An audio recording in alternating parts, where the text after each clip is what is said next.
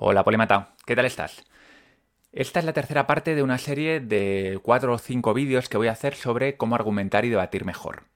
En las dos primeras ya he hablado de bastantes temas interesantes, así que si no las has visto te recomiendo que vayas a ellos.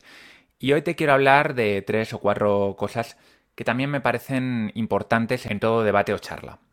El primero de todo sería crear un ambiente de confianza. ¿Vale? Tanto si es un debate en el que queremos convencer a otra parte de algo, como si es una charla como la que tenemos en la biblioteca polímata, la confianza es fundamental, porque la confianza es lo que permite que la gente se relaje y que, primero, exprese sus ideas con más libertad y también sea capaz de cambiar su punto de vista más fácilmente. Porque cuando la otra persona no tiene confianza, lo que ocurre es que se va a poner a la defensiva. Y entonces no va a haber ningún cambio de opinión y muchas veces si esa persona es tímida o no le gusta crear polémica, se va a guardar sus opiniones. Así que la creación de confianza es algo básico.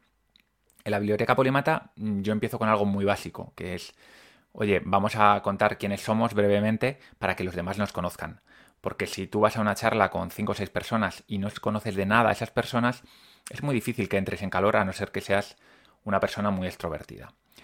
¿Cómo se puede crear confianza con la gente? Bueno, pues muy fácil. Una de las cosas más sencillas es darte a conocer, preguntar, preguntarle a la otra persona genuinamente por cosas sobre, él o sobre ella y escuchar. Escuchar genera muchísima confianza. Luego hay otro tema que, creo que también funciona muy bien, que es intentar buscar puntos en común. Es decir, intentar buscar aficiones o ideas en común, porque a partir de ahí puedes crear un vínculo. Cuando tú sientes que compartes algo con la otra persona, vas a empezar a tener un vínculo con esa persona. Todo eso te puede ayudar a generar confianza. La confianza, como he dicho antes, baja las barreras. Y por eso, una de las prioridades que debes tener en todo debate es primero generar confianza. Si no, todo lo demás va a ser muchísimo más difícil. Otra de las formas de ir creando confianza durante el debate es dar crédito a las otras personas. Por ejemplo, si tú vas a decir algo, está muy bien que demuestres que has escuchado a los demás. Primero, obviamente, has tenido que escuchar a los demás, pero además darles crédito. Es decir, oye, pues Manuel ha dicho una cosa que me ha llevado a recordar este tema. Y entonces empiezas tú ya a contar tu película. Pero eh, intenta hilar lo tuyo con lo que han dicho los demás. Es una muestra también de respeto, ¿no? De que quieres continuar la conversación y que no has venido aquí a hablar de tu película únicamente. Esto también es muy útil cuando vas a llevarle la contraria a alguien porque ha dicho algo que te parece que no, que no tiene sentido o que es refutable. Suele ser útil primero coger de todo lo que ha contado aquello que te parece razonable. Porque normalmente la gente no dice tonterías, la gente dice cosas muy razonables y quizá dice algo con lo que no estás de acuerdo. Pero si todo el rato estás centrándote en lo que no estás de acuerdo, esa otra persona se va a poner a la defensiva. Así que antes de llevarle la contraria o intentar refutarle, es muy útil hacer esto, ¿no? Decir, oye, pues mm, esto que has dicho, Manuel, me parece que tienes toda la razón. Sin embargo, quizá en este punto discrepo, y ahí ya desarrollas. Hay otra cosa que también cuesta encontrar un equilibrio, que es la carga de emoción que tienes en tu discurso. Si tú tienes una carga de emoción muy baja, muy neutra, la gente se va a aburrir, somos personas y, las personas nos movemos por emociones. Nos motivamos a través de las emociones, la pasión, el orgullo, incluso el miedo. Pero, ¿qué pasa cuando tú estás demasiado arriba? Tienes demasiada intensidad emocional en tu, en tu mensaje. Bueno, pues que a la gente le asusta, le asusta, incluso le puede causar rechazo. A no ser que sea un tema muy ideológico o político y sean personas que están absolutamente alineadas contigo.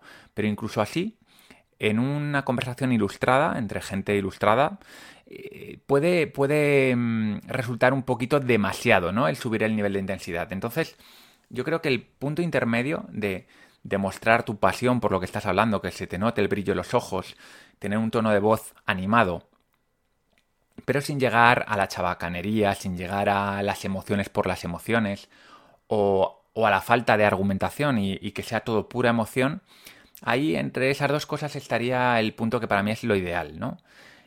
Es decir, tú estás, usando la lógica, estás utilizando argumentos, hechos, datos, pero le estás dando una capa de retórica, de contarlo de una manera que a la gente le interese, le enganche y, y vea esa pasión en tus ojos. Uno de los problemas más habituales que veo yo en los debates es que cada persona está debatiendo con un punto de vista diferente.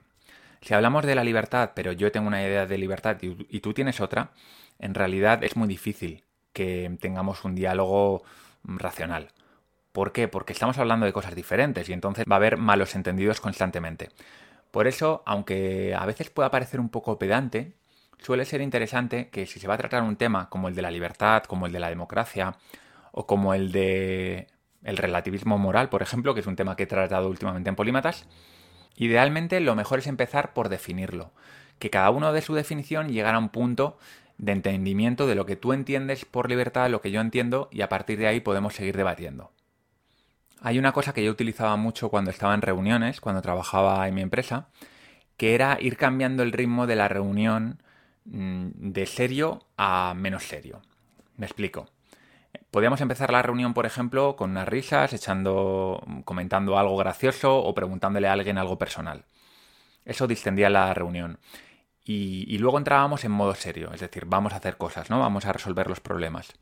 Pero cuando llevábamos un rato así, pues era habitual que alguien o yo eh, introdujese algún chiste, alguna broma o hiciese algún comentario para volver a bajar un poco el nivel de intensidad y volver a relajarnos.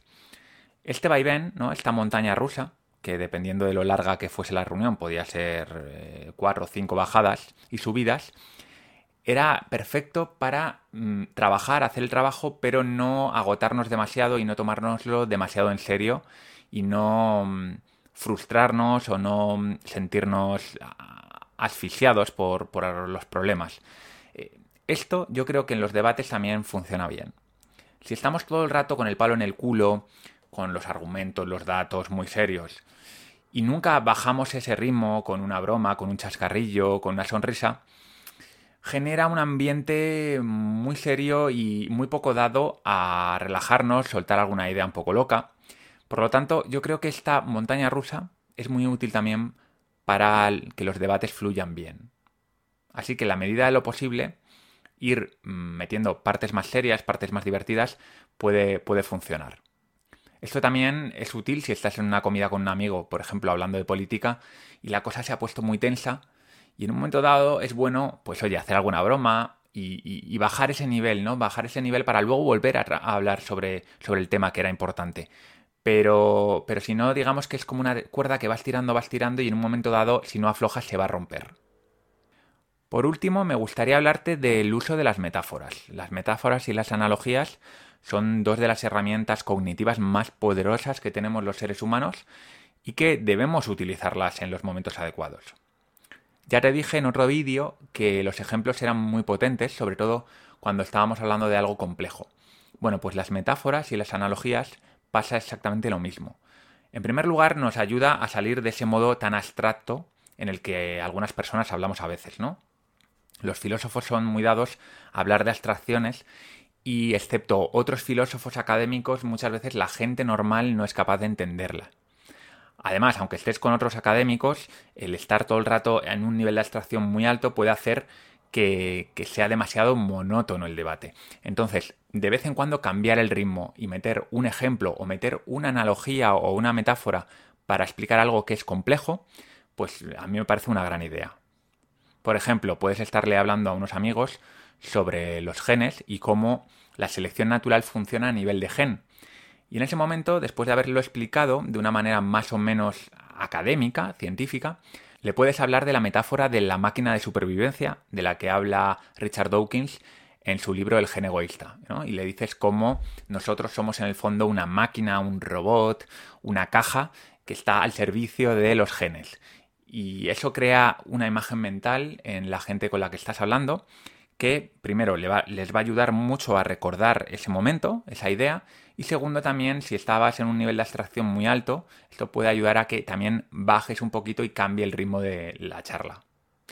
Pues nada, esas son las ideas que quería traer hoy, espero que te sirvan, que las pongas en práctica y si te gusta, pues seguiré creando vídeos de este tipo.